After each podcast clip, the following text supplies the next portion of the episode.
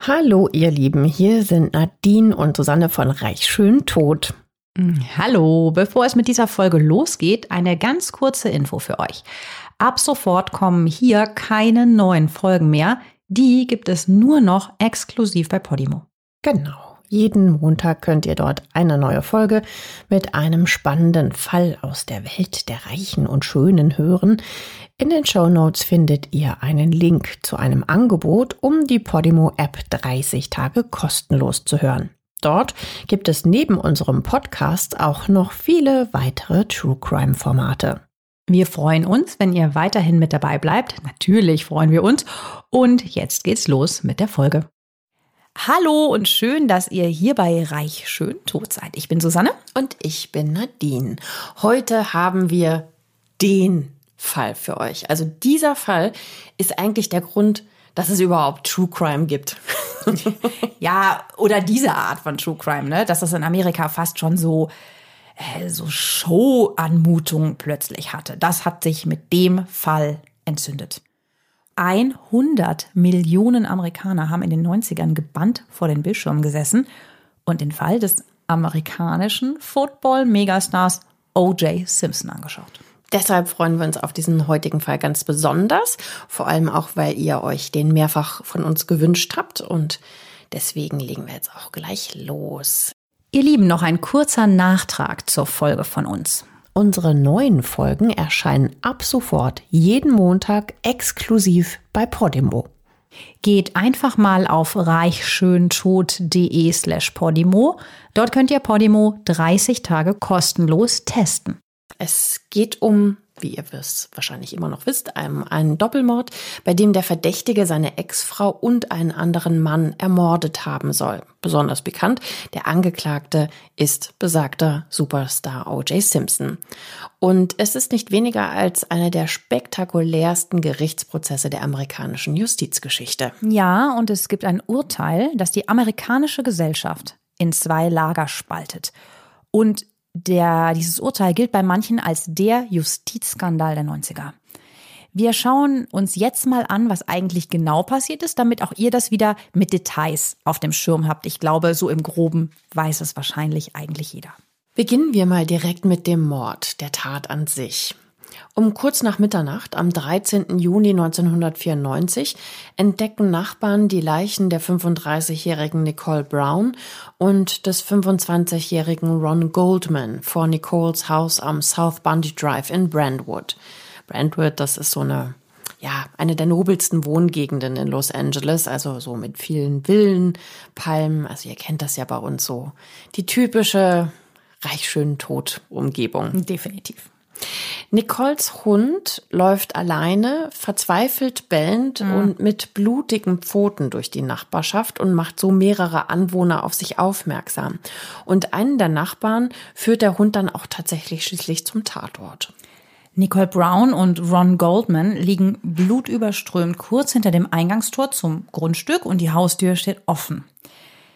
Der Täter hat Nicole mit mehreren Stichwunden am Hals und Kopf verletzt und ihr die Kehle so tief durchgeschnitten, dass ihr fast der Kopf abgetrennt wurde. Boah. Mhm. So viel Wut muss man ja auch erstmal haben, oder? Dass man, ja. dass man so, so mit, weit geht. Mit Boah. richtig viel Kraft und ja. wirklich absolut kein schöner Anblick. Nee. Das männliche Opfer, Ron Goldman, ähm, ja, scheint in einen längeren Kampf mit dem Täter verwickelt gewesen zu sein. Der hat nämlich zahlreiche Stichwunden am ganzen Körper und auch ihm wurde die Kehle aufgeschnitten. Also echt blutiger, grausamer Mord. Ja. Außerdem wurden beide Opfer mit einem dumpfen Gegenstand auf den Hinterkopf geschlagen. Die natürlich herbeigerufene Polizei beginnt sofort mit der Spurensuche. Ja, und die wird ganz schön viele ans Licht fördern. Am frühen Morgen machen sich dann vier Beamte auf den Weg, um den Ex-Mann von Nicole Brown über ihren Tod zu informieren. Sie informieren O.J. Simpson, damals 46 Jahre alt, ehemaliger Profi-Footballer, Schauspieler, Sportmoderator, Werbestar und im ganzen Land natürlich total bekannt und auch sehr beliebt. Ja, er und Nicole waren seit zwei Jahren geschieden zu dem Zeitpunkt. Und ihre gemeinsamen Kinder, die Tochter Sydney und der Sohn Justin, die sind da acht und fünf Jahre alt, die leben bei Nicole. Die hatten geschlafen und nichts von der Tat mitbekommen, zum Glück. Und als ihr Vater muss OJ natürlich logischerweise benachrichtigt werden. Und außerdem will man natürlich auch ihn befragen. Ja, weil als die Polizisten an seiner nur drei Kilometer entfernten Villa in der Rockingham Avenue ankommen, ist OJ nicht zu Hause. Er hat sich am späten Abend mit einer Limousine zum Flughafen fahren lassen und ist um 23.45 Uhr zu einem Geschäftstermin nach Chicago geflogen. Dort erreicht ihn die Polizei frühmorgens am Telefon und überbringt ihm die Nachricht von Nicoles Tod. Der OJ fliegt sofort zurück nach LA, kommt gegen Mittag dort an und wird gleich nachmittags mehrere Stunden von der Polizei als Zeuge befragt. Mhm, denn zu diesem Zeitpunkt hält die Polizei ihn übrigens schon für dringend tatverdächtig. Man hat nämlich in der Zwischenzeit so einige Indizien gefunden. Wir haben ja gesagt, da kommt noch ganz, ganz viel. Und die könnten ihn belasten. Hm. Jetzt schauen wir uns aber erstmal an, wer O.J. Simpson eigentlich ist. Du hast es ja schon so ein bisschen angerissen, aber so ein bisschen mehr im Detail. Also er heißt ja eigentlich, ist ja natürlich eine Abkürzung, Orenthal James, also O.J. Simpson und wird 1947 in San Francisco geboren. Seine Eltern teilen sich dann, als er fünf ist, und er wächst in ärmlichen Verhältnissen auf, mit einem Bruder und zwei Schwestern und eben bei seiner Mutter. Als Jugendlicher gehört er auch zeitweise einer Street Gang an. Nur der Sport und dieses außerordentliche Talent, was er mitbringt, verhindert mhm. dann, dass er komplett auf die schiefe Bahn gerät. Der spielt schon auf der Highschool sehr erfolgreich Football. Dann geht er auf City College auf San Francisco und erregt auch da mit seinem Talent äh, super großes Aufsehen. Mhm. Sogar so viel, dass ihn nach sehr kurzer Zeit schon viele gute Universitäten für ihr Footballteam rekrutieren wollen. Die werben ja immer so an, ne? weil die haben ja wahnsinnig ähm, hochwertige ähm, Spiele in der Liga dann schon. Und er entscheidet sich für die University of Southern California, das ist abgekürzt die USC. Genau, das ist so eine Elite-Uni in Los Angeles und die ist sehr bekannt für ihr Footballteam, aber auch für ihre Fakultäten für Wirtschaft und Filmwissenschaften. Und es gilt so, ja, als die Uni der Hollywood Kids. Also es ist eher so ein glamouröses Umfeld und viele ehemalige sind einflussreiche Geschäftsmänner, Anwälte, Ärzte. Und ja, die ehemaligen, die sind gut vernetzt miteinander. Also es ist ein ganz anderes Leben, als er davor hatte. Ne? Ja. Er kommt mit ganz anderen Leuten in Kontakt. Ja, und ähm, man muss auch sagen, und das ist auch wichtig für diesen Fall, die Studenten sind größtenteils tatsächlich weiß. Und OJ, der, der lernt dort etwas, was ihm später noch vorgeworfen werden wird. Der lernt nämlich dort, ja, sich den Verhaltensweisen dieser Elite anzupassen und eher so ein bisschen seine Hautfarbe, naja, auszublenden, kann man schon fast sagen. Mhm. Mhm. Also zwei Jahre, 67 und 68 ist er an der USC. Und da wird er zum absoluten Star der College Football Mannschaft. Er spielt ja erstmal auf der Position des Running Back. Das ist ja dieser Spieler, der den Ball nach vorne läuft und versucht Raum zu gewinnen, also mit dem Ball nach vorne. Er ist ein außergewöhnliches Talent. Er ist groß, kraftvoll, dynamisch und extrem schnell und macht sich eben mit diesen spektakulären Läufen seinen Namen. 1968 gewinnt er die Heisman Trophy. Das ist die höchste Auszeichnung für so einen College-Football-Spieler. Also alle Sterne stehen da auf Erfolg und mhm. eine Wahnsinnskarriere. Ja, ja, und äh, 1969 ist er auch der erste Spieler seines Jahrgangs, der in die NFL, also die Profiliga, gewählt wird und kommt da zu den Buffalo Bills. Die sind in New York. Und dort verhandelt er das höchste Einstiegsgehalt aller Zeiten für einen NFL-Spieler. Das sind angeblich 650.000 Dollar für vier Jahre. Wahnsinn. Ja, und das ist damals halt auch verdammt viel Geld. Das ist auch immer noch echt verdammt ja. viel Geld. Wahnsinn. Ja, die ersten äh, drei Jahre läuft es da erstmal nicht so gut äh, für ihn. Er wird auf eine defensive Spielposition versetzt. Er ist auch verletzt. Äh, dann kommt ein neuer Trainer und der setzt ihn dann doch wieder als Running Back ein. Und da steigt er dann wieder auf, erzielt wieder die alten gewohnten Erfolge und wird tatsächlich zum wertvollsten Spieler der NFL gewählt. Mhm. Dann spielt er noch zwei Saisons in San Francisco und 1979 beendet er schon dann seine Profikarriere. Mhm. Aber schon vor der NFL äh, beginnt OJ Werbeverträge anzunehmen, also zum Beispiel für Chevrolet. Und er ist damals der erste Schwarze, der für so eine große Marke als Botschafter auftritt. Und in den nächsten Jahren wird er auch zum absoluten Werbestar. Äh, vor allem seine Zusammenarbeit mit Herz, also dieser Autovermietung, macht ihn im ganzen Land noch viel bekannter. Als er als nur, ich in Anführungszeichen nur Sportler schon war. Und ähm, ja, bei diesen Werbespots, da sieht man OJ ja, durch den Flughafen rennen, um schnell zur Autovermietung zu gelangen. Und der Schlachtruf ist dann halt immer Run, OJ, Run, weil er ja so ein schneller Läufer damals war als Footballspieler. Mhm, und er arbeitet dazu noch als Sportkommentator und Schauspieler. Also er stellt sich sehr breit auf nach der, aus der Sportkarriere. Ja, er spielt Kanone und so. Ja, ne? ja. Äh, genau. Also nackte Kanone ist so unsere Generation. Da haben wir sehr drüber gelacht früher. Ich weiß mhm. nicht, wie es heute wäre. Flammendes Inferno Unternehmen Capricorn. Das äh, ist damals super und er ist ein absoluter Star mit diesen Filmen, Werbeverträgen, Moderationen. Er bleibt in der Öffentlichkeit absolut präsent, auch nach der ähm, dem Abschluss seiner Karriere. Und er ist bei Schwarzen und Weißen gleich beliebt. Privat verkehrt er in sehr wohlhabenden Kreisen. Er gehört ja da auch dazu und ist dort hoch angesehen. Die Hautfarbe spielt keine Rolle, wie du eben gesagt hast. Das ist eher in den Hintergrund getreten. Also er engagiert sich zum Beispiel auch nicht als Bürgerrechtler oder gegen Polizeigewalt. Das wird ja später noch interessant werden. Das ist dann so die Zeit von Rodney King, kurz bevor es dann um ihn gehen wird. Also das sind nicht so seine Themen und das ist genau das, was später auch noch zu Kritik an ihm führen wird. Privat ist er seit 1967 mit seiner Highschool-Freundin Margaret Whitley verheiratet. Die beiden haben drei Kinder, Arnell, Jason und Aaron. Tragischerweise ertrinkt die jüngste Tochter Aaron im Jahr 1979 mit zwei Jahren im Swimmingpool der Familie. Und im selben Jahr noch lassen sich OJ und Margaret dann auch scheiden. Hm. Ja, also Zwei Jahre vorher schon, 77, hat OJ äh, in einem Privatclub in Beverly Hills seine spätere Frau, Nicole Brown, kennengelernt. Die ist damals 18 und beginnt eine Affäre mit ihr. Also halt noch verheiratet ist, ne? Die Nicole, die hatte übrigens eine deutsche Mutter und mhm. wurde in Frankfurt geboren ist dann aber in die USA gegangen und im Februar 85 heiraten die beiden und bekommen eben diese zwei Kinder, die dann später bei Nicole leben nach der Scheidung, die im Haus waren während der Tat, also Sydney und Justin. Und Nicole erzählt Freunden, dass OJ extrem eifersüchtig und kontrollierend ist. Ja klar, wir müssen auch mal die Beziehung natürlich beleuchten. Mhm. Logisch, weil was ist mit den beiden gewesen? Ja. Ja, ihre Beziehung ist geprägt von häuslicher Gewalt. Schon im Jahr nach dem Kennenlernen fängt er an, Nicole zu misshandeln. Also der verprügelt die regelrecht. Die ist 19 dann. Mhm. Insgesamt 62 Übergriffe dokumentiert Krass. sie in ihren Tagebüchern die nach ihrem Tod in einem Schließfach gefunden wurden. Ja, die so deponiert, ne? Mhm. Das auch noch, damit. Ja, auch mit Fotos äh, von ihren Verletzungen und Briefe auch von OJ. Dass sie außer Reichweite sind offensichtlich, weil wieso sind die sonst dort?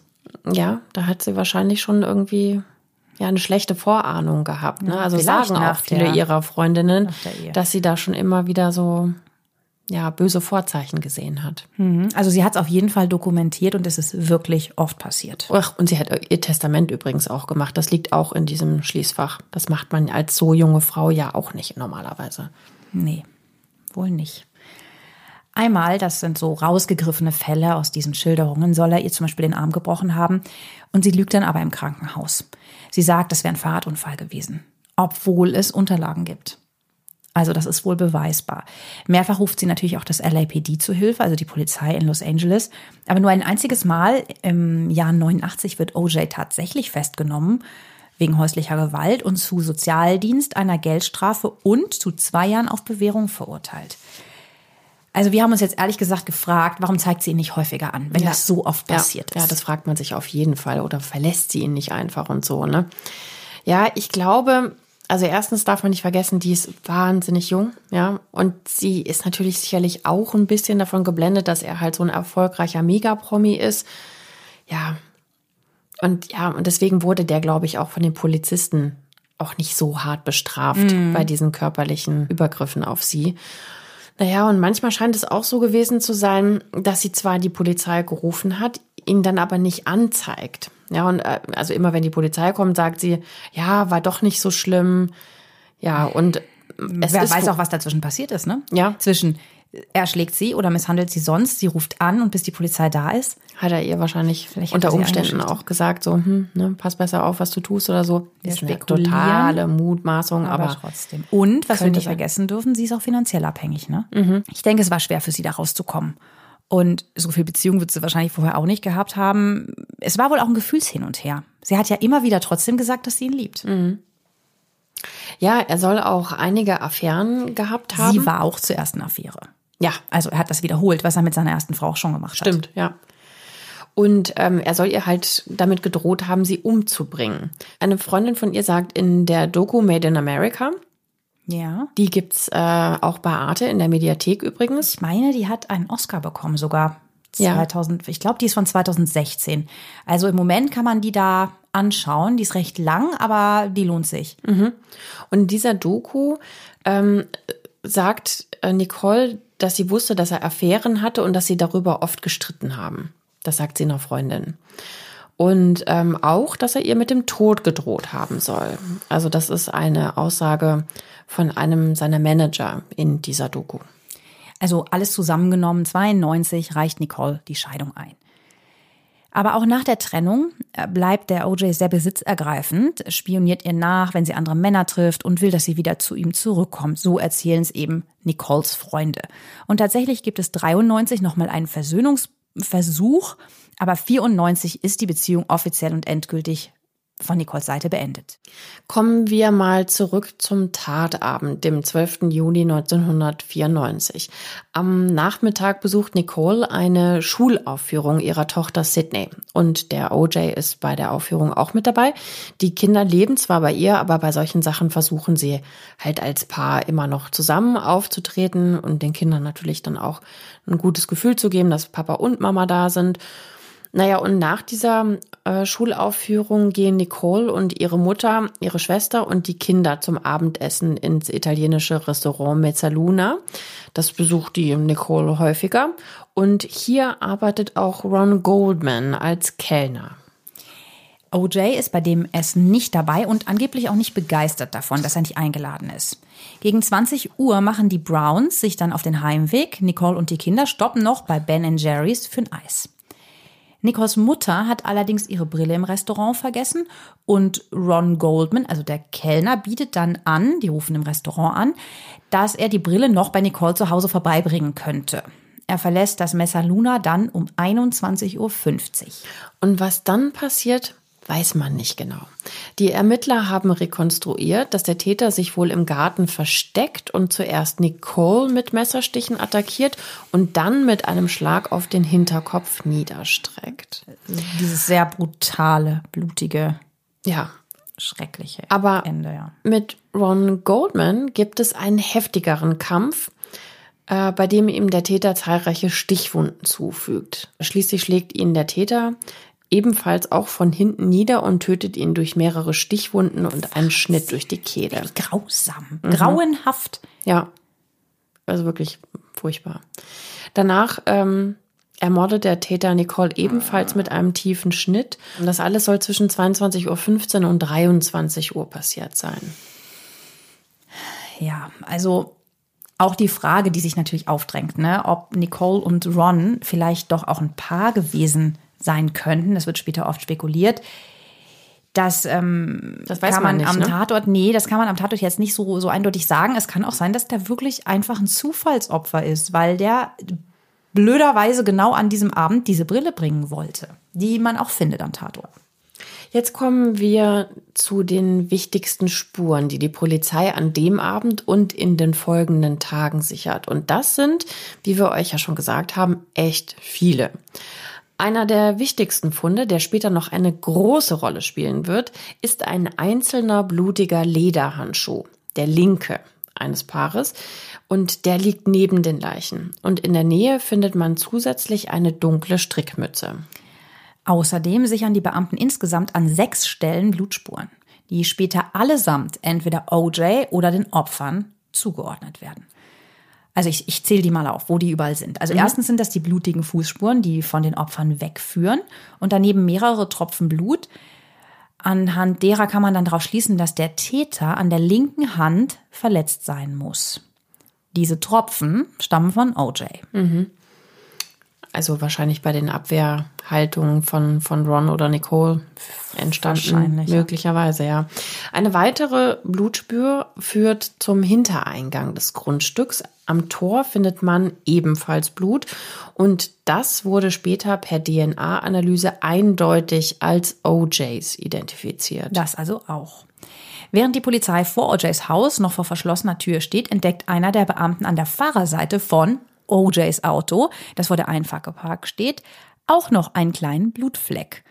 Auch im Auto selber werden Blutspuren entdeckt und in diesen Spuren findet sich dann die DNA von OJ, Nicole und Ron.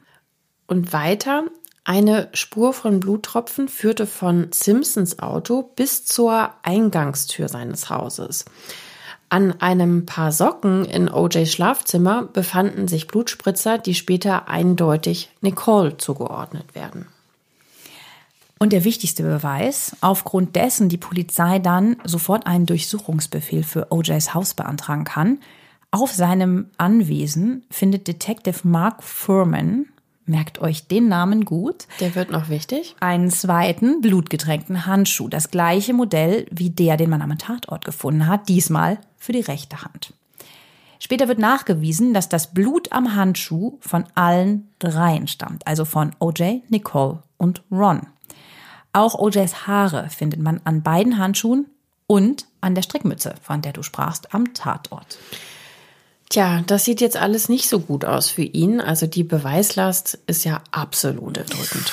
Definitiv, ja. Ja. ja, wie eingangs schon erwähnt, wird OJ nach seiner Rückkehr nach LA mehrere Stunden vernommen und ist soweit auch kooperativ. Noch ist er nicht offiziell tatverdächtig oder festgenommen, weil auf die DNA-Untersuchung der Blutspuren musste man zu diesem Zeitpunkt ja noch warten.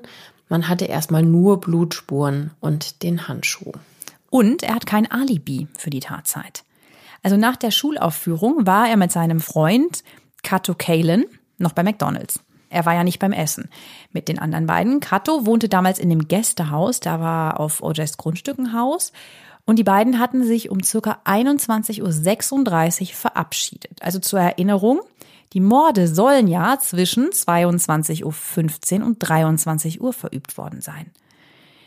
Danach wäre er dann zu Hause gewesen, sagt er, und hätte sich auf diesen Flug nach Chicago vorbereitet. Hierzu gibt's auch eine interessante Aussage des Fahrers Alan Park, der OJ mit einer Limousine zum Flughafen fahren soll. Er ist für 22.45 Uhr bestellt, aber weil er die Gegend nicht kennt, kommt er deshalb schon extra früh, also gegen 22.25 Uhr an der Rockingham Avenue an. Das Anwesen hat zwei Einfahrten und Park schaut sich beide an und parkt schließlich vor dem Eingang an der Ashford Street. Er sagt aus, dass er zu diesem Zeitpunkt nirgendwo OJs Auto, das ist so ein weißer Ford Bronco. Auch der wird noch sehr wichtig werden. Mhm. Äh, den hat er nirgendwo gesehen, der aber später vor der anderen Einfahrt an der Rockingham Avenue abgestellt ist. Um 22.40 Uhr klingelt er das erste von mehreren Malen an der Tür und bekommt keine Antwort. Das Haus ist dunkel, es scheint, als ob niemand zu Hause ist. Der Fahrer raucht eine Zigarette und führt mehrere Telefongespräche, spricht auch mit seinem Chef. Der sagt aber, nee, bleib mal da, warte, der OJ, der kommt häufig mal zu spät. Ja, und gegen 22.50 Uhr sieht Park eine dunkel gekleidete Person auf die Eingangstür zugehen, die aber kurz davor abdreht und in Richtung Süden hinter dem Gebäude verschwindet. Und der Weg führt an die Seite des Grundstücks, wo später der Handschuh dann auch gefunden wird. Ich sag mal, merken die Handschuhsache. Ne? Mhm. Kurz darauf taucht die Person wieder auf, geht ins Haus und die Lichter gehen an. Daraufhin klingelt Park noch einmal und endlich meldet sich OJ per Gegensprechanlage und sagt, er hätte verschlafen. Mhm. Dann kommt er mit seinem Gepäck heraus und das Auto macht sich um kurz nach 23 Uhr auf den Weg zum Flughafen. Bei der Befragung entdecken die Polizeibeamten außerdem, dass OJ an seinem linken Mittelfinger eine Wunde hat. Wir erinnern uns, der Täter hatte seinen linken Handschuh am Tatort verloren und scheint an der Hand geblutet zu haben. OJ sagt, er hätte sich in, Chicago an einem zerbrochenen Glas geschnitten. Als man ihn aber konfrontiert, dass äh, an seinem Auto auch Blutspuren gefunden worden sind, ändert er seine Angaben und sagt, dass er sich schon am Vortag verletzt hätte. Weil Chicago war ja mhm. theoretisch dann danach und äh, sich aber irgendwie gar nicht mehr erinnern kann, was da genau passiert ist. Mhm. Sehr verdächtig irgendwie. Ja, also er verstrickt sich da so ein bisschen. Mhm. Natürlich denken das auch die total professionellen und erfahrenen Beamten. Mhm. Nach der Befragung werden ihm noch Blut und seine Fingerabdrücke abgenommen und OJ darf erstmal wieder nach Hause. Und drei Tage später, am 16. Juni, wird Nicole beerdigt. Ah ja, das ist eine Riesen, das ist eine große Beerdigung. Und OJ ist dabei. Ja. Das fand ich ehrlicherweise, als ich jetzt mich da nochmal so genau reingelesen habe, total komisch. Weil der war da ja schon verdächtig. Und ja. dann darf er noch zur Beerdigung. Das fand ich irgendwie merkwürdig. Weiß ich nicht, ob ich das gemacht hätte. Ich weiß jetzt auch nicht, ob das so war. Das war jetzt in der Netflix-Doku People vs. OJ, dass er sich dann so an den Sarg ja, so rüberbeugt und sie nochmal küsst vor den Augen all ihrer Freundinnen, die ihn verdächtigen, weil sie ihnen tausendmal erzählt hat, dass er sie misshandelt. Gut, das ist Fiktion. Das ist Fiktion, aber dass er da war, ist war Fakt. so. Ja. Also, das ist schon schon hart, ja. Ja, vor allem bei deren Vorgeschichte. Das geht gar nicht, finde ich. Aber gut. Äh, es war so und ähm, ja. Und am selben Tag erhalten die Ermittler erste DNA-Resultate. Und der Haftbefehl wird hm, gegen OJ Gut, erlassen. Äh, nicht überraschend, ehrlich gesagt. Nein. Also so viele haben wir selten aufgezählt. So ja. viele Indizien, die so klar in eine Richtung weisen. Ja. Und was jetzt kommt, das läutet eine irrsinnige Geschichte in diesem ganzen Prozess ein, weil unendlich viele Amerikaner diesen Prozess die ganze Zeit so krass verfolgen. Ja, ich habe ja ganz am Anfang gesagt, am Ende in den Höchstphasen 100 Millionen mhm. Amis gucken das. Ja, und OJs Anwalt, der, der erste Anwalt, der erste von sehr vielen, ähm, Robert Shapiro, äh, mit dem wird ausgemacht, dass sich OJ am Vormittag des 17. Juni freiwillig auf der Polizeiwache stellen wird. Ja, man will halt vermeiden, dass der öffentlich mit Handschellen festgenommen wird. Ja, es ist so ein bisschen so ein Deal. Wir haben ja gesagt, dass die sich gut verstehen. Er ist auch sehr bekannt mit der Polizei und die kommen ihm so ein bisschen entgegen, dass die sich darauf einlassen. Und die sehen auch eigentlich anscheinend keine akute Fluchtgefahr, weil sonst hätten die das ja auch nicht so gemacht, dass er davon alleine ins Präsidium kommt. Aber OJ taucht nicht auf am 17. Juni. Es war ja verabredet und nach einiger Wartezeit fährt die Polizei dann auch zum Haus seines Freundes Robert Kardashian. Die, da hat er die Nacht davor nämlich verbracht. Warte Aber mal kurz, Kardashian, Kardashian. ja, bekannter Name ist, ist, ist es wirklich? Natürlich ist es der Kardashian. ja, es ist tatsächlich der Vater von den Kardashians, also natürlich vor allem von Kim Kardashian, die sind da noch klein und ja, mhm. noch so noch so richtige Mädchen. Der ist halt ein, ein ganz enger Freund, also die ähm, Kim, Chloe, Courtney, Rob sind die Kinder, beziehungsweise damals noch Teenager-Kinder von ihm. Er ist zu dem Zeitpunkt nicht mehr mit deren Mutter, das ist ja Chris, Chris Jenner dann, später äh, der beiden verhe äh, verheiratet, aber die haben ein gutes Verhältnis und Chris und Nicole, das Mordopfer, waren befreundet. OJ und Robert sind auch schon ewig befreundet, seit Ende der 60er. Die haben sich nämlich auf dieser Uni, von der wir euch ja schon erzählt haben, USC kennengelernt und sind wirklich richtig enge Freunde. Also OJ war sogar Trauzeuge bei der Hochzeit von Robert und Chris. Kardashian. Kardashian. Genau. genau. Aber zurück zu OJ. Er hat das Haus von Robert Kardashian gemeinsam mit seinem Freund AC Callings verlassen und ein Schreiben hinterlassen, das Robert Kardashian den anwesenden Reportern vorliest. In dem Brief sagt OJ zwar, dass er unschuldig ist, aber irgendwie liest sich der Text schon so, als wäre es ein Abschiedsbrief. Ja, so, ne? so, mh, so ein bisschen so, so ein Großreine machen. Ja, ja, man befürchtet, dass er sich was antun könnte, ja, einfach auch. Ne? Genau, es mhm. ist so, so Danksagung und so ein bisschen, puh, da ist jemand, steht mit dem Rücken zur Wand. Ja. So ist es geschrieben. Verzweifelt, ne? Mhm. Ja, verzweifelt. Und äh, OJ ist, ist natürlich jetzt ja flüchtig. Die Polizei sucht nach ihm.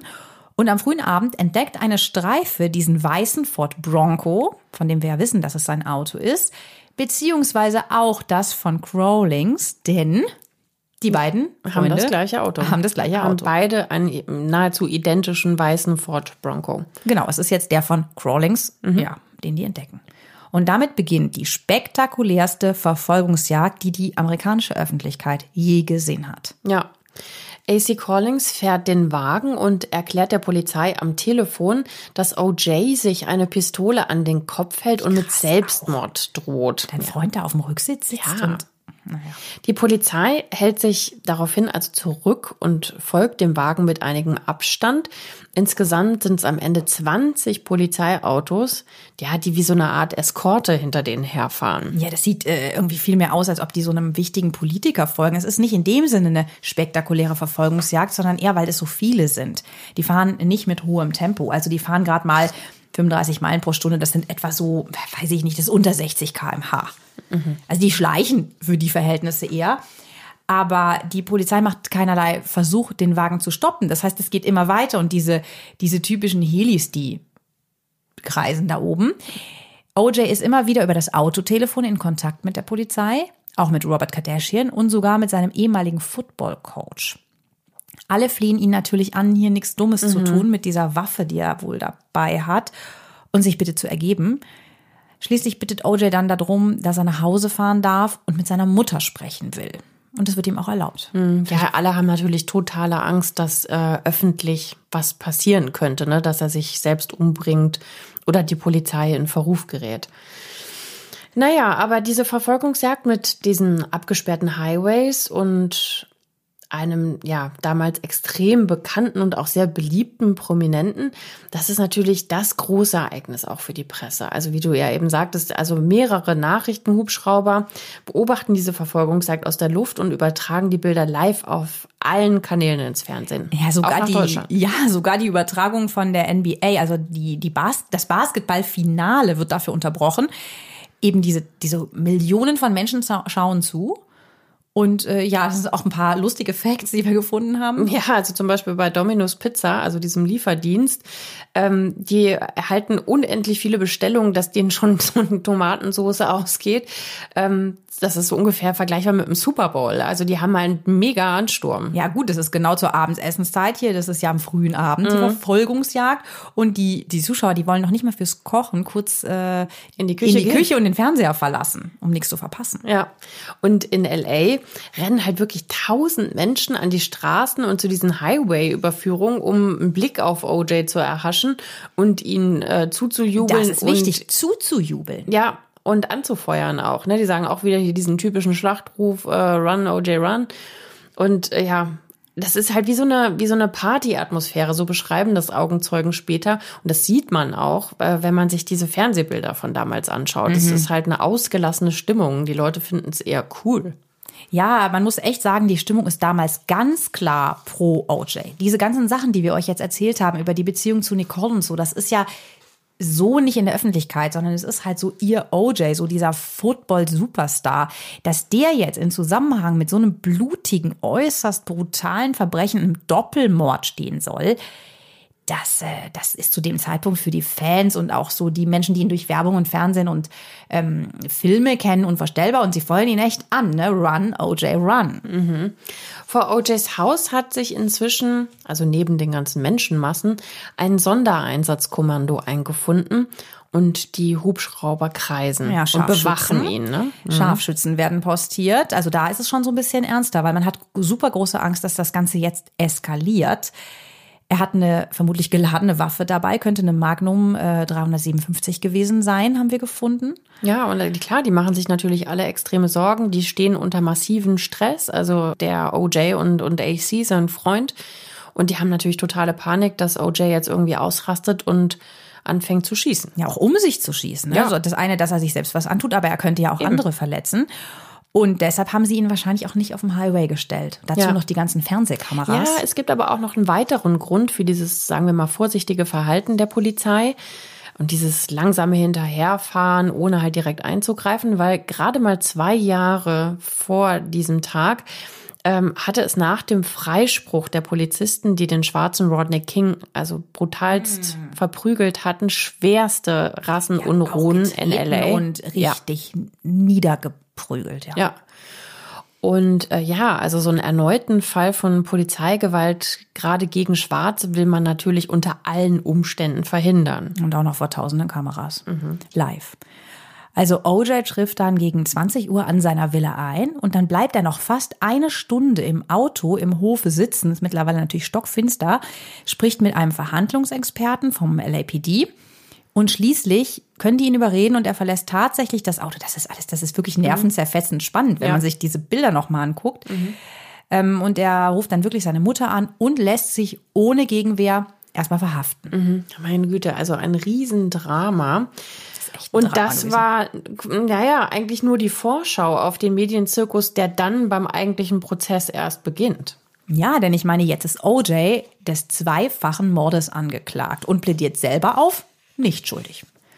Also bevor die Gerichtsverhandlungen dann im Januar 1995 richtig beginnen, geht im Oktober erstmal, also 94, die Auswahl der Geschworenen los. Ja, wir haben hier im Podcast ja schon oft drüber gesprochen. Die zwölf Geschworenen, also die Jury, die entscheiden in den USA in einem Strafprozess über die Schuld des Angeklagten. Also nicht so wie bei uns, dass der Richter macht, sondern das machen Leute aus dem Volk. Ja, und dafür werden diese potenziellen Jurymitglieder natürlich erstmal umfangreich geprüft und auch befragt, ob sie geeignet für diese Aufgabe sind. Das sind ja Laien. Das sind ja keine studierten Juristen, gar nicht. Das sind so Menschen des Volkes. Es kann jeder Amerikaner jederzeit diese Einladung bekommen und muss der auch Folge leisten. Und das Besondere ist, dass die Anklage und die Verteidigung sich gemeinsam final auf diese Geschworenen, die sie auswählen will, einigen muss. Im O.J. Simpson-Prozess werden über 300 mögliche Geschworene interviewt. Das sind extrem viele. Ja, also es so dauert hat man einen. Monat, bis die alle ausgewählt sind. Die Anklage will möglichst viele Frauen in der Jury, weil sie hoffen, die würden mit Nicole als Opfer von häuslicher Gewalt mehr mitfühlen. Die Verteidigung setzt wiederum auf möglichst viele schwarze Geschworene. Am Ende sind es tatsächlich zehn Frauen, acht davon sind schwarz, zwei weiß. Außerdem je ein schwarzer und ein lateinamerikanischer Mann, die das Urteil fällen werden. Während des eigentlichen Prozesses ab Januar 95 wird die Jury dann in einem Hotel isoliert, damit sie nicht von außen durch diese Medienberichterstattung oder auch durch Freunde beeinflusst werden kann. Mehrere der Geschworenen werden auch während des Prozesses dann noch ausgetauscht. Es gibt halt immer auch noch so eine Zweitbesetzung. Zum Beispiel, wenn die als befangen gelten, kommt das dann zum, zum Tragen. Eine Frau hatte zum Beispiel verschwiegen, dass sie selber Opfer von häuslicher Gewalt wurde. Damit gilt sie natürlich klar als voreingenommen und befangen, Ja. was man ja verstehen kann, ja. Ja, und die werden halt wirklich, ja, wie, wie quasi weggesperrt, ne? Also die sind, Wir waren da ein bisschen schockiert, als wir das nochmal so ganz genau gelesen haben, wie wenig die dann da ja, die dürfen. waren über Monate. Wie lange auch? Ja, nur unter sich, durften mit niemandem sprechen, also auch mit keinem einzigen sonst äh, Gast im Hotel, der nicht äh, Teil der Jury war. Einmal die Woche, glaube ich, nur Kontakt zur, Ja, die sind auch zu den, ne? ähm, zu, der ihren eigenen Familie. Mhm. Angehörigen. Also schrecklich. Aber es ist eine Bürgerpflicht. Also, du kannst dich, wie gesagt, da ganz schwer entziehen. Naja, der Prozess wird zu einem absoluten Medienspektakel und wird oft ja als gesagt haben, genau. ja, Trial Also, of the Century, also Prozess des Jahrhunderts bezeichnet. Und die komplette Verhandlung wird live im Fernsehen übertragen. Core TV natürlich auch. Ja, und stößt weltweit auf riesiges Interesse. Ähm, monatelang vergeht keine Nachrichtensendung ohne den Namen O.J. Simpson. Und die Beteiligten, also die Staatsanwälte, Verteidiger, der Richter, die Zeugen, die werden ja zu Berühmtheiten. Auf der Seite der Anklage sitzt Marsha Clark und Christopher Darden. Das sind die zuständigen Staatsanwälte. Also die Hauptanklägerin, die Marsha Clark, die gilt als taffe, erfahrene Anwältin. Die hat auch schon mehrere Mordfälle verhandelt und gewonnen. Viele Beobachter, da machen die auch immer so Erhebungen, die finden die extrem unsympathisch. Und die machen sich auch das so ein bisschen fies, auch über ihr Aussehen lustig. Also die, ähm, ja, hat so Locken, wahrscheinlich eine Dauerwelle. Und eines Tages kommt sie halt mit glatten Haaren ins Gericht und das ist dann direkt das Riesenthema. Also wir reden ja hier immerhin von der Staatsanwältin, die sich vielleicht auch durch was anderes auszeichnen sollte, als was für Haare sie trägt. Aber sie sagt tatsächlich dann noch, ja, hm, das ist äh, einfach rausgewachsen. Ja, die machen die aber halt auch teilweise so richtig nieder. Ne? Also es wird oftmals viel mehr über ihr Äußeres gesprochen, dass sie halt auch zum Beispiel nie einen Rock trägt, sondern lieber ähm, äh, schwarze Kostüme trägt oder Hosen. Also mit solchen Sachen muss die sich auch auseinandersetzen. Also stand auch menschlich und persönlich unter einem hohen Druck, zusätzlich dazu, dass sie natürlich gewinnen wollte Ja. für die Familien der Opfer. Dagegen das Team der Verteidigung. Wir haben ja schon gesagt, da kommen immer mehr dazu. Die bestehen tatsächlich dann äh, aus zwölf Staranwälten und das wird so Dream Team genannt. Das ist dann so der Name von denen. Aber so dreammäßig war das mit denen eigentlich auch gar nicht, weil ähm, die sich untereinander auch ganz schön behaken. Ne? Ja, das sind halt auch Alpha-Tiere. Ne? Mhm. Also man hat zum Beispiel den Robert Shapiro, den hatten wir ja ganz am Anfang schon, den hat er als ersten äh, verpflichtet. Das ist so ein Anwalt der Stars. Das Ding bei dem ist aber, dass der eher für außergerichtliche Einigungen bekannt geworden ist und gar nicht so viel Prozesserfahrung hatte. Also wird dazu dann noch der schwarze Bürgerrechtsanwalt Johnny Cochran als Hauptverteidiger dazu noch angeheuert. Und der hat schon mehrere spektakuläre Prozesse, in denen es speziell um Polizeigewalt gegen Schwarze ging, also dieses gerade sehr präsente Thema, die hat er gewonnen. Dann engagiert OJ noch einige andere prominente Strafverteidiger und auch zwei Spezialisten auf dem damals noch recht neuen Gebiet der DNA-Analysen. Auch sein alter Freund, der Robert Kardashian, ist Teil des Dream Teams. Mhm. Also so quasi in jede Richtung abgesichert, wie es scheint. Und das kostet natürlich auch ein kleines Vermögen. Ja, auf jeden ne? Fall, klar. Also die Anklage hat ja, wie wir schon erzählt haben, eine wirklich, also eine riesige Menge an äh, forensischen Beweisen, die eindeutig auf OJ als Täter hindeuten. Also wir können noch mal kurz die belastendsten aufzählen. Ja, mehrere Blutspuren am Tatort sind von ihm, also Blutspuren von den Opfern seiner Ex-Frau Nicole und Ron Goldman fanden sich in seinem Auto mhm. und auf seinem Grundstück und seine Haare finden sich auf der am Tatort zurückgelassenen Mütze. Und ganz wichtig, an einem Handschuh auf seinem Grundstück findet man das Blut von allen dreien. Die blutigen Fußspuren am Tatort lassen sich dann einem Schuhmodell in Größe 46 zuordnen und das ist genau OJs Größe. Ja, allerdings kann die Anklage zu dem Zeitpunkt noch nicht 100 Prozent beweisen, dass das OJs Schuhe deshalb auch sein müssen. Mhm. Nur weil die Größe, also es ist ja keine total ungewöhnliche Größe. Ja. Gut, also wir haben echt viele belastende Indizien und Aussagen, also Zeugenaussagen wie die von dem Limousinenfahrer, wann OJ wo war, haben wir ja genau gehört. Dann haben wir das fehlende Alibi und ein Motiv.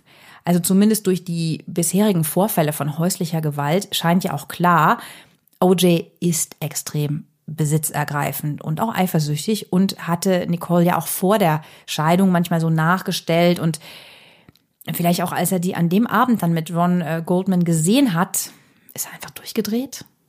Ja. Also ja, man wusste ja auch nicht, ist das jetzt der eventuell neue Partner, Lover von seiner Ex? Das bei seiner Eifersucht und der Vorgeschichte? Also es wird, es wird auch wirklich bewiesen. Also die legen auch äh, vor Gericht dann ähm, äh, Zeugenaussagen vor und Mitschnitte von Anrufen von ihr bei der Polizei, um zu beweisen, dass sie da wirklich manchmal in Not war durch ihn. Zu der Zeit, als sie noch zusammen waren, ne? Mit genau, der von früher. Gewalt. Genau, als, ja, genau, diese ganze Zeit der Ehe, die dann schlecht lief. Mhm. Der Fall scheint also klar und durch die vielen Indizien vermeintlich wasserdicht. Mhm. Doch die Verteidigung kämpft mit ganz harten Bandagen und versucht alles, um vor allem Zweifel zu sehen.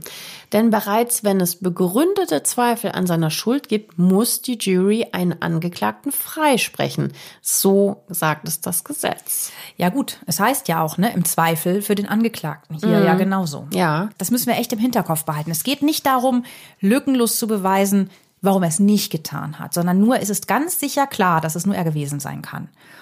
Und dazu verfolgt die Verteidigung, also dieses Dream Team, mehrere Ansätze. Wir nennen jetzt mal so die drei großen Richtungen, die die fahren. Das sind ja auch Strategien, die die ausbaldowern. Also, erstens mal gibt es wirklich einige Unstimmigkeiten und man kann den ermittelnden Beamten Fehler bei der Spurensicherung nachweisen. Zum Beispiel hatten sie nicht immer alle ihre Handschuhe gewechselt und die sichergestellten Beweise wurden nicht immer durchgehend gekühlt.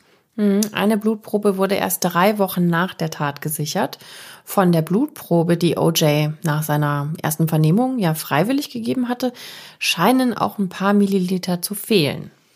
Also generell stellt man jetzt die Labore des LAPD als total schlampig mhm. da, so als wäre es gar kein Wunder, dass da mal Proben verschwinden oder auch kontaminiert werden. Ja, also es gab wohl schon mal so ein paar kleine Schlampereien, also so wie du eben sagtest, mit den keine Handschuhe getragen. Aber die Experten sagen auch aus, dass die DNA-Resultate trotzdem stimmen und aussagekräftig sind. Und der Zeuge, der die Labore schlecht geredet hat, muss im Kreuzverhör dann auch zugeben, dass es im Fall von OJ keine Beweise für Verunreinigung gab. Aber die Zweifel sind bei der Jury natürlich durch die vorherigen Aussagen gesät worden. Ja, das ist halt immer das Blöde, ne? wenn man es einmal gehört hat. Da könnte geschlampt worden sein. Was bleibt hängen? Das ist bei diesem Fall echt das ganz Entscheidende. Was bleibt hängen von dieser unfassbaren Menge? Also es werden wirklich tagelang Experten und Kriminaltechniker auch zum Thema DNA-Analyse befragt.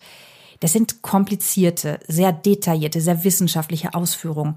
Und es scheint so, als ob die Laiengeschworenen, also diese normalen Nicht-Wissenschaftler, Durchschnittsmenschen, da nicht folgen können. Mhm. Und vielleicht auch so ein bisschen gelangweilt ja, sind, nicht so aufnahmebereit ja. sind, so ein bisschen wegdösen. Ja, das ist auch einfach viel, sich das anzuhören in dieser. Und das geht ja über Stunden. Ne? Ich glaube, allein nur dieses Verhör mit der DNA-Geschichte sind, glaube ich, sechs Stunden oder sowas. Ja. Und damit hat die Verteidigung jedenfalls schon mal erreicht, dass diese eigentlich super schlagkräftigen Argumente, das ist die DNA von OJ, gar nicht mehr so wahrgenommen werden und als Beweise von der Laienjury ehrlich gesagt einfach nicht so richtig verstanden werden, mhm. vermutlich. Ja. Und aus all den Ungereimtheiten folgern die Verteidiger dann drittens, dass OJ das Opfer einer rassistischen Verschwörung der Ermittler geworden ist. Also der Vorwurf ist, die äh, Beamten hätten einige der Spuren selbst gelegt, um OJ zu belasten.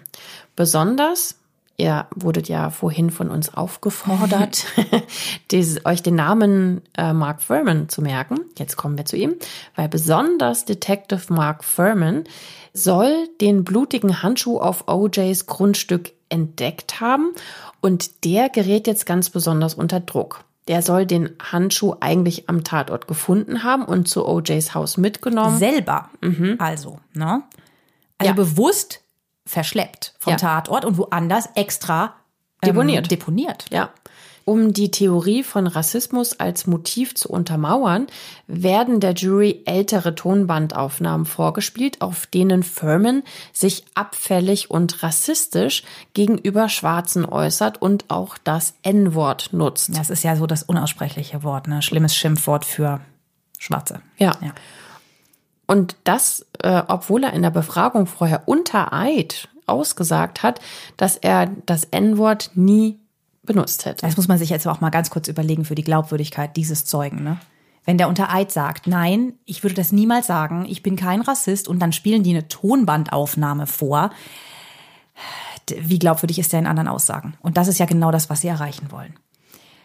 Also der spektakulärste Moment des Prozesses kommt dann eben auch mit diesem Handschuh. Und zwar ist es so, dass die Anklage den OJ bittet, diese gefundenen Handschuhe anzuprobieren. Und die Zuschauer im ganzen Land, die da gebannt vor den Fernsehern hängen, die können live mitverfolgen, wie OJ mühsam versucht, die schwarzen Lederhandschuhe überzuziehen und sie einfach nicht richtig passen. Man muss aber noch dazu sagen an der Stelle, der trägt, das sind die Originalhandschuhe. Ja, genau. Und die wollen nicht, dass ähm, ja, noch eventuell anhaftende DNA äh, ja, weggerieben werden kann. Deswegen hat er Latexhandschuhe an. Genau, die hat er drunter. Die hat er drunter und ich meine, ihr könnt euch das ungefähr vorstellen, das rutscht dann natürlich auch nicht so gut, ne, wenn man so einen, so einen Latex-Handschuh drunter hat. Und der kriegt es auch deswegen wahrscheinlich nicht richtig drüber. Es ist auf jeden Fall äh, so das Symbolbild. Wir haben euch das auf jeden Fall jetzt mal reingepostet, weil das ist, das geht echt um die Welt, wie der da steht. Der muss sich so zur Jury hindrehen und hält die Hände so hoch. Und auch die, mit so einem triumphierenden Blick. Ja, so ein bisschen, sie passen nicht. Also es erinnert uns ja wirklich so ein bisschen an den äh, Aschenputtel-Moment, ne? So, ja, es ist jetzt makaber, aber also, dass es an sowas dann festgemacht wird. Ich meine, davor haben wir DNA-Spezialisten gehört, das ist sein Blut, interessiert keine Sau. Aber dass die Handschuhe nicht passen. Ja, und wie du gesagt hast, es ist halt wirklich das Symbolbild. Also jeder erinnert sich später an genau dieses Bild, ja. Aber warum sind die Handschuhe zu klein? Ich meine, es gibt mehrere Gründe. Einmal, ja, er hat die Latexhandschuhe drunter. Dann ist durch die Feuchtigkeit des Blutes vielleicht auch das Leder eingelaufen, weil die sind nämlich eingefroren worden. Ich hatte ja eben gesagt, die Kühlkette war nicht immer erhalten. Das liegt daran, die Beweise müssen halt kühl gelagert werden und in dem Fall die Handschuhe wurden tatsächlich eingefroren und sind wieder aufgetaut und das Leder, ich glaube über ein Jahr insgesamt seit dem Fund. Also das heißt, sie sind so ein bisschen eingeschrumpelt, ne? haben, ja genau. Mhm. Weil es ist nämlich so, dass die äh, später ihn nochmal ein, ein gleiches Modell anprobieren lassen. Ja, von der Marke, ne? Ja, mhm. gleiche Größe, gleiches Modell, aber halt eben frisch, neu und ohne Latexhandschuh und natürlich nicht eingefroren, eingelaufen und so weiter. Und äh, da passt der Handschuh nämlich perfekt. Mhm. Mhm, mhm. Aber der, der, der Schaden ist natürlich schon angerichtet. Ja, wieder und, Stichwort Zweifel säen, ne? Ja, genau. Also der ganze Prozess scheint sich langsam immer mehr, obwohl das völlig unglaublich schien am Anfang, in Richtung und zugunsten der Verteidigung zu drehen. Es gibt halt da so einen geflügelten Satz von dem ähm, Cochran, if it doesn't fit, you must acquit, auf den Handschuh bezogen. Das heißt, wenn er nicht passt, müsst ihn freisprechen. Mhm, das hat er bei seinem Schlussplädoyer gesagt, mhm. ne? Ja. Also der weiß um die Wirkung. Ja. Und übrigens ganz spannend, in ähm, einer der Arte-Dokumentation von 2016 wird noch ein weiterer Grund genannt, warum OJ die Handschuhe nicht passten. Der hatte nämlich Arthritis in den Händen mhm. und soll etwa zwei Wochen vor der Anprobe der Handschuhe sein Medikament abgesetzt haben. Und dadurch äh, sollen seine Hände angeblich angeschwollen sein und er soll die Finger nicht richtig bewegen können. Ja, das, ist, das ist spannend. Am 2. Oktober 95 beginnt die Jury dann mit ihren Beratungen. Und in weniger als vier Stunden, das ist recht schnell, wir hatten auch schon wesentlich längere Beratungen, ich meine mich einmal an 33 Stunden zu erinnern, wird dann das Urteil gefällt, das allerdings erst am nächsten Tag verkündet wird. Tatsächlich wird O.J. Simpson von allen Vorwürfen freigesprochen und kann dann das Gericht als freier Mann verlassen. Das ist einfach, das ist Wahnsinn einfach, weil die Beweislast die war so erdrückend. erdrückend. Die, auch die Staatsanwaltschaft hat sich da so grob verschätzt. Die haben wirklich gedacht, das wird ganz, ganz einfach. Ja. Ja, und äh, viele sagen ja auch, es ist im Prinzip eine emotionale Entscheidung gewesen von Seiten der Jury. Ja, vielleicht auch wirklich dieses Zweifelsäen, diese dann vielleicht, also was du aufgezählt hast, ne, diese rassistischen, rassistischen Tendenzen. Jedenfalls war es erstmal so, dass mhm. eine hundert Millionen Menschen diese Urteilsverkündung live am Fernseher verfolgt haben. In den USA steht wirklich das Land still. Wir haben ja mhm. gesagt, dieser Fall wird die Gesellschaft spalten. Das hat wirklich Relevanz für die Leute gehabt. Was passiert jetzt da? Man findet später heraus, so ein Funny Fact, dass zu diesem Zeitpunkt 58 Prozent weniger Ferngespräche geführt wurden als normal. Ja, über was willst du reden? Beide gucken gerade Fernsehen, ne? Und an der Wall Street wird weniger gehandelt und es wird sogar weniger Wasser verbraucht, weil niemand aufs Klo geht. Wahnsinn. Ja, wie du sagst, das Urteil spaltet Amerika. Die Reaktionen sind nämlich komplett zweigeteilt. Die meisten weißen Amerikaner sind entsetzt und die meisten Schwarzen jubeln und empfinden das Urteil als extrem gerecht. Es war einfach so unwahrscheinlich. Es war einfach so unwahrscheinlich, dass das passieren würde. Also wie konnte OJ freigesprochen werden, obwohl es so viele Beweise für seine Täterschaft gibt? Ja, wir haben natürlich für euch recherchiert und uns nochmal intensiv reingekniet. Es gibt einige Erklärungen. Also durch die Taktik dieses rassistischen Polizeiverschwörungskomplotts ihn da als Opfer darzustellen, mhm. den OJ, da hatte die Verteidigung erstmal Zweifel gesät. Diese vielen schwarzen Frauen in der Jury, die scheinen tatsächlich nicht mit Nicole zu sympathisieren. Das hatte ja die Staatsanwältin gehofft und darum gerne schwarze Frauen für die Jury zugelassen. Mm, ja, das ist ganz spannend, denn hier hängt ja ganz viel vom Sympathiewert des Angeklagten ab.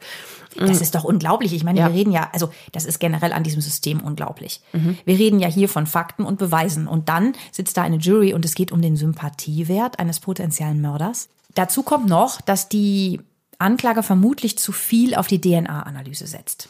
Die Geschworenen haben wir ja gesagt, die verstehen diese wissenschaftlichen Abhandlungen, die manchmal trocken sind, wahrscheinlich einfach wirklich nicht und werden verwirrt. Mhm. Einige Geschworenen sagen das auch nach dem Prozess. Die geben das zu, dass die ähm, an die DNA-Beweise nicht geglaubt haben, beziehungsweise sie auch schlicht und ergreifend nicht berücksichtigt haben. Das war damals auch noch nicht so gängiges Beweismittel, wie das heute ist. Das darf man auch nicht ganz vergessen. Naja, und einer sagt dann auch ganz offen, dieser Freispruch eines Schwarzen ist die Revanche einiger Schwarzer in der Jury für den Tod von Rodney King, für den Freispruch der Polizisten, die Rodney King fast zu Tode geprügelt haben, 1992. Hm. Ja. Da fühlten die sich extremst ungerecht behandelt von dem Urteil. Ja.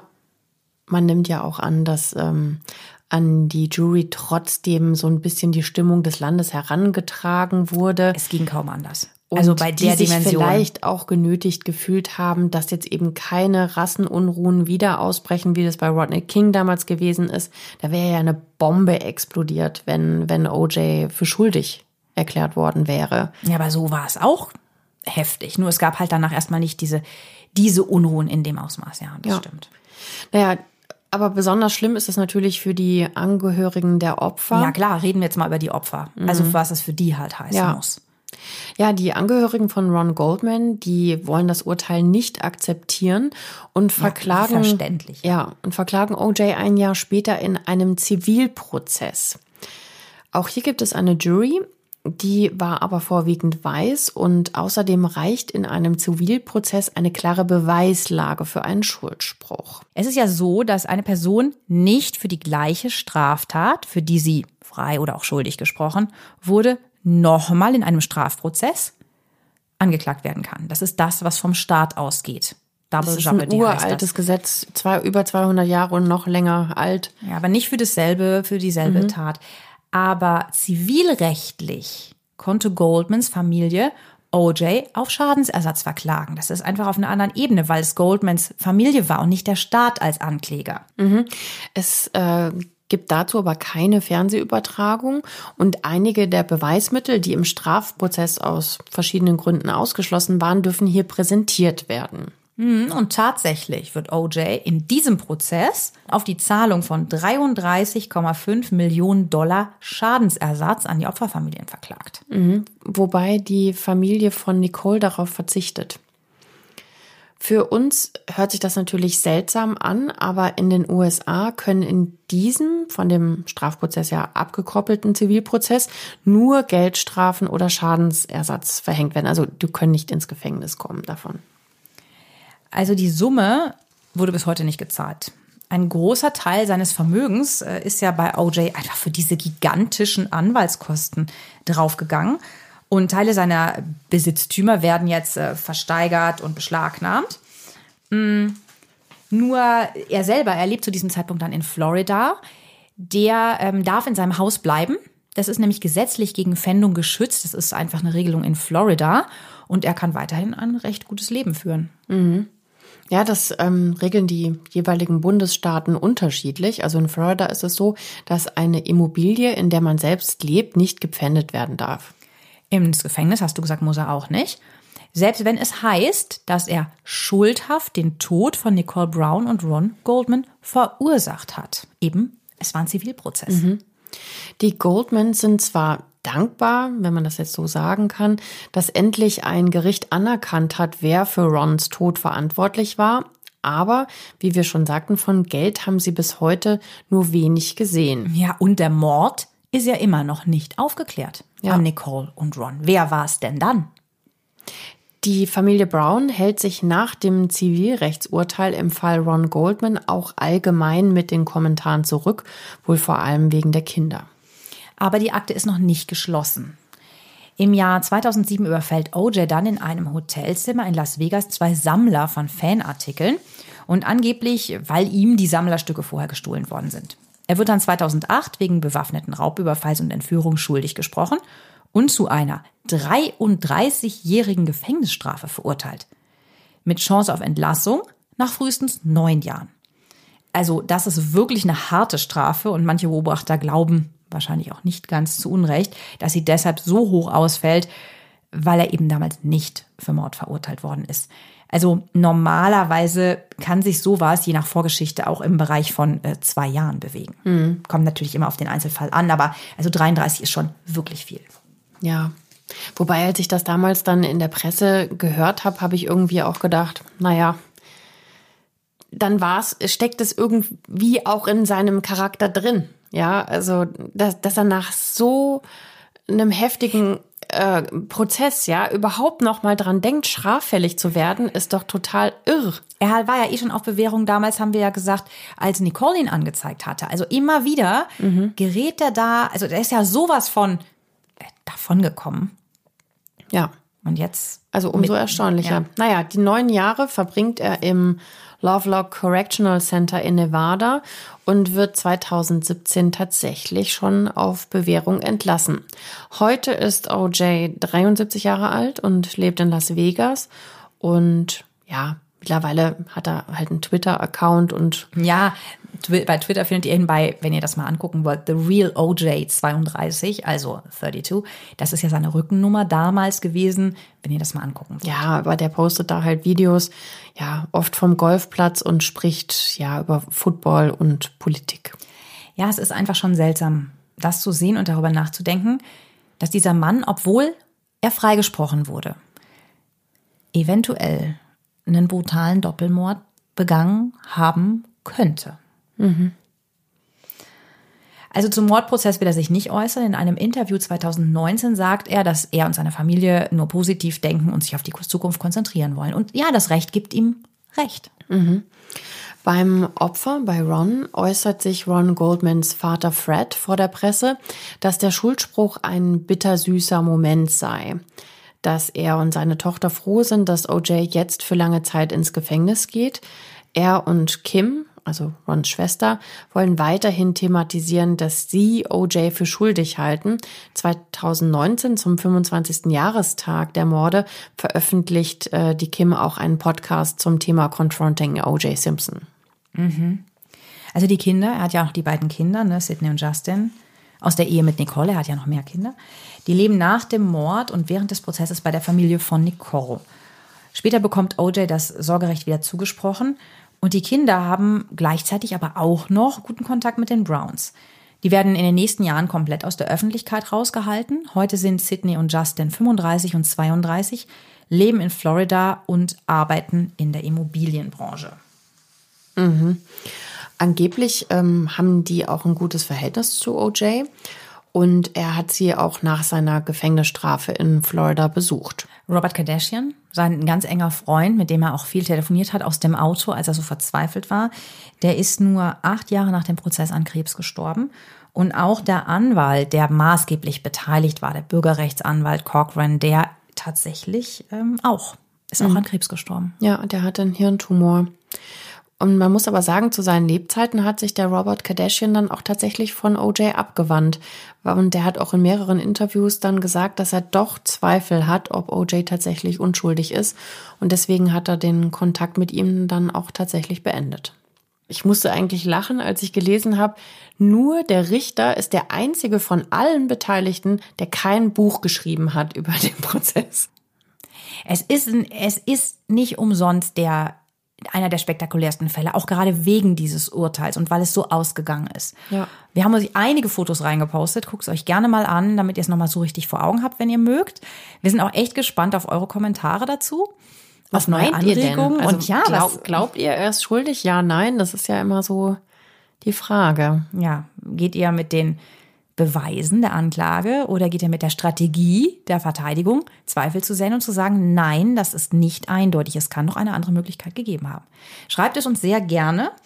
Ihr kennt ja mittlerweile die Adresse reich schön tot in einem Wort mit schön mit oe at julep.de J-U-L-E-P. Wir freuen uns über jedes Mail, wir freuen uns über jede gute Bewertung, Anregungen.